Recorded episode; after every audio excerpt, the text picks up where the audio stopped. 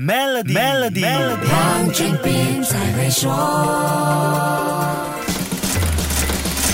你好，我是黄俊斌。欧洲今年夏天面对热浪侵袭，好多国家已经有好几人不幸被热死。这并不是今年才发生的事。欧洲近几年夏天经常面对热浪侵袭，温度可以上升到三十五到四十摄氏度。七月中，英国有史以来第一次发出了极端高温的红色预警，警报级别是最高的第四级，全国宣布进入紧急状态，可见情况是有多严重。热浪滚滚之下，英国的玫瑰葡萄酒、冰淇淋、电风扇等。避暑产品销量都打破了历史记录。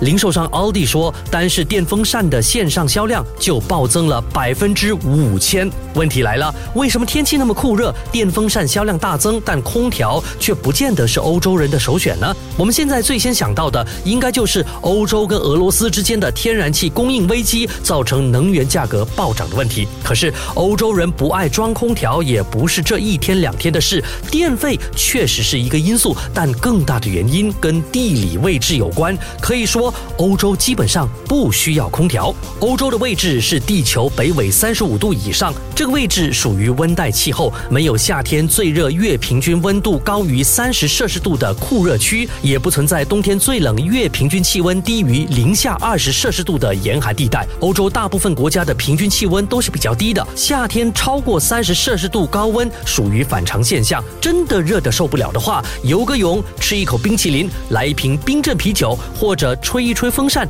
忍一忍，夏天就过去了。可是空调也不是夏天吹冷气而已，冬天也可以取暖的呀。为什么不用呢？这就跟消费习惯有关了。下一集跟你说一说，守住 Melody，黄俊斌才会说。黄俊斌才会说。屡获殊荣的 Maybank Premier 能提升你的财富。浏览 Maybank Premier World. dot com slash rewards 以获得奖品，需符合条规。